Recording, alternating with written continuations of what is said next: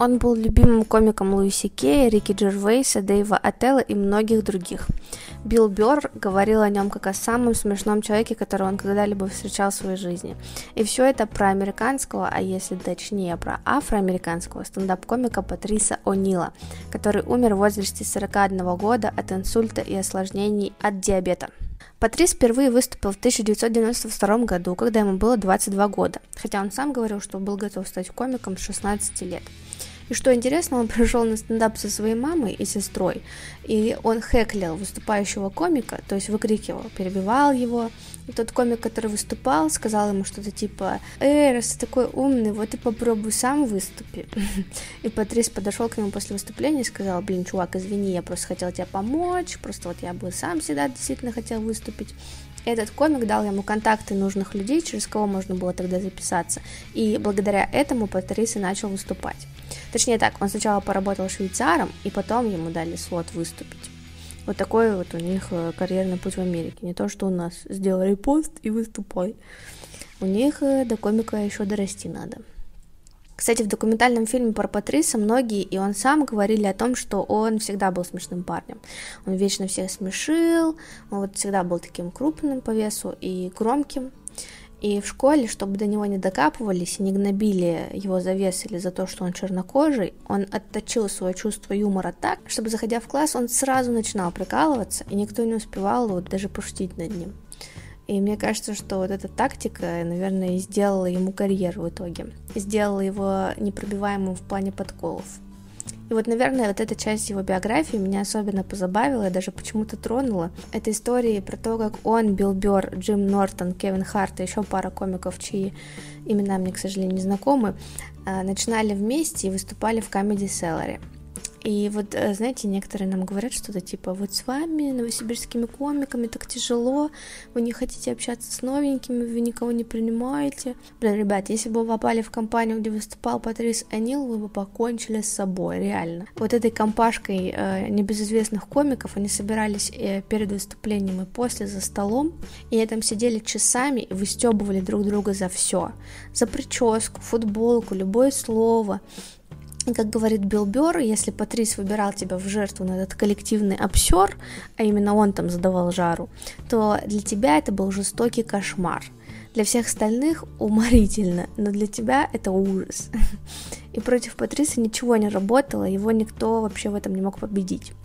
И вот говорят, что даже некоторые комики просто обходили этот стол максимально стороной и уходили сразу после выступления, чтобы, не дай бог, до них не докопались. Но возвращаемся все-таки к Патрису. Впервые на телеэкране Патрис появился через 10 лет после того, как начал заниматься стендапом, то есть в 2002 году. Он записал 30 минут для шоу Time. Там он рассказывал одну из своих знаменитейших шуток о том, что к нему часто на улице обращаются толстые люди, как типа к своему чуваку, и когда они узнают, что он еще и комик, они ведут себя так, мол, давай, чувак, э, топи за наши интересы там. А я что, их предводитель? Мне что теперь, э, марш устраивать, как Малком XXL? Конечно, здесь нужно знать контекст, что в Америке был такой активист и борец за права чернокожих, который устраивал марши, его звали Малком Икс, ну, отсюда и шутка. Но в документальном фильме один из комиков э, сказал, что увидел его спустя 7 месяцев после этой шутки, и Патрис уже рассказывал совершенно другое, более длинную форму. И он удивился, потому что, ну, Патрис же все равно мог бы рассказывать эту шутку, ведь это его бест, он разрывает. Но Патрис уже не хотел ее больше рассказывать, а хотел поднимать другие темы. Нужно отметить, что весь этот десятилетний путь Анил выступал не только в Нью-Йорке, откуда он родом, но он, во-первых, ездил по стране, то есть выступал на комедийных фестивалях, пытался жить и выступать в Лос-Анджелесе, в надежде прославиться, конечно. Но у Патриса был не самый легкий характер, поэтому он там не прижился. И во-вторых, он ездил выступать в Англию, куда его пригласили принять участие в комедийном шоу. Потом у него был тур по Австралии даже, в Европе. Он выступал на различных церемониях. Думаю, так как это происходило до его появления на телевидении, скорее всего, он просто имел такую возможность благодаря знакомствам и каким-то вот наработанным связям с комиками. В 2000 году его также наняли писать сценарии для WWE, WWE, это организация, которая проводит рестлинг-шоу в Америке после того, как один из их организаторов увидел его выступление. Но их сотрудничество продлилось недолго. Э, Патрис отказался от долгосрочного контракта, потому что это как бы клево, но это не его мечта, к которой он хочет стремиться. В 2002 году, когда он записал полчаса для шоу Time, его также пригласили поучаствовать э, в радиошоу OP и Энтони, где потом он стал э, там чуть ли не самым любимым и популярным гостем. У этих же ребят на шоу он впервые рассказал о том, что сидел два месяца в тюрьме за изнасилование девушки, что было, во-первых, ложным обвинением, а во-вторых, еще и сыграло роль, что ей было 15, а ему уже 16. Вообще, э, там, конечно, неприятная история. Они тусовались с парнями, и с ними тусовались две девчонки, и одна из которых добровольно, из его слов, очень активно участвовала с ними в групповухе. Э, недели позже один из парней, участников этой групповухи, начал ее шантажировать. Мол, если ты мне не отсосешь, то я всем расскажу, какая ты шлюндра. И, в общем, девчонка запаниковала и заявила, что они ее изнасиловали. И вот по иронии судьбы все парни, кроме этого неприятного типа, который шантажировал, отправились в тюрьму, хотя даже судья понимал, ну, со слов Патриса, что девчонка врет, но законы штата таковы, что, ну, даже если это не изнасилование, просто учитывая ее возраст, что ей было 15, и, и вот она была еще и белой, нужно было вынести вот такой приговор, якобы такой, типа, мы вас проучим вот этими двумя месяцами в тюрьме. Но Патрис сказал, что это все жестко его поменяло в плане и отношения к женщинам, и вообще, потому что это была настоящая тюрьма для взрослых. А, он рассказал, что в тюрьме дали ему лучший совет, который, наверное, и помог ему, это не принимай ни от кого никаких подачек. То есть, если тебе кто-то даст условную шоколадку, то завтра с тебя он может потребовать совсем не шоколадку.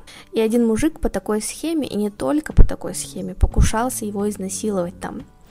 Но Патрис как-то вот противостоял ему, спугнул его, а вот его друг, с которым он вместе сидел все эти два месяца, его друг вообще не мылся и ходил в трех джинсах, потому что как раз очень боялся, что его изнасилуют.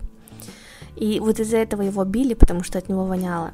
И в итоге вот этот друг э, немножко сошел с ума от этого всего. В общем, Патрис вот это все рассказал в прямом эфире на радио. Это было довольно необычно и очень интересно. И сами ведущие знали уже много лет Патриса, но эту историю слышали впервые. И, в общем, они там тоже были в шоке. Короче, прикольно. Потом его начали звать на другие шоу и скетч-программы.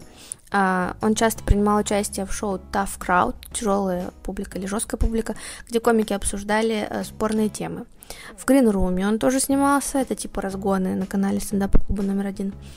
Он также снимался в шоу Шапелла, даже в сериале «Офис», вел два сезона программы Web Junk 20, это что-то типа Макса плюс 100-500, где показываются там смешные видосы, и Патрис их комментирует. Ну, от третьего сезона он опять же таки отказался, хотя ему предложили зарплату, увеличенную аж в 4 раза.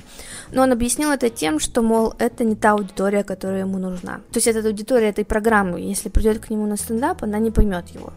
Вот, и вот это как-то в очередной раз, мне кажется, подтверждает, что Патрис явно не искал легких путей. Он не соглашался на все шоу, лишь бы там как-то засветиться. И в 2010 году у него все-таки получилось договориться и записать свой час для Comedy Central. Его спешл с названием «Слон в комнате» вышел на следующий год, в 2011 но в том же году он, к сожалению, и умер. Кстати, договоренность об этом спешле возникла после того, как комик Дэйв Аттел похвалил материал О'Нила своему менеджеру, и тот подтолкнул его к записи.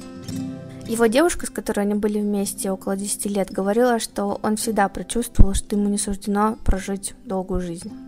Он старался браться за свое здоровье, но у него не всегда это получалось. И все же инсульт был достаточно неожиданным для него и для всех, и после этого он так и не пришел в себя. А как вы уже, наверное, поняли, он не был человеком скрытным, он смог с легкостью говорить на любые темы, но тем не менее даже напоследок Патрису удалось удивить своих друзей и коллег. Они узнали то, чего они о нем не знали раньше.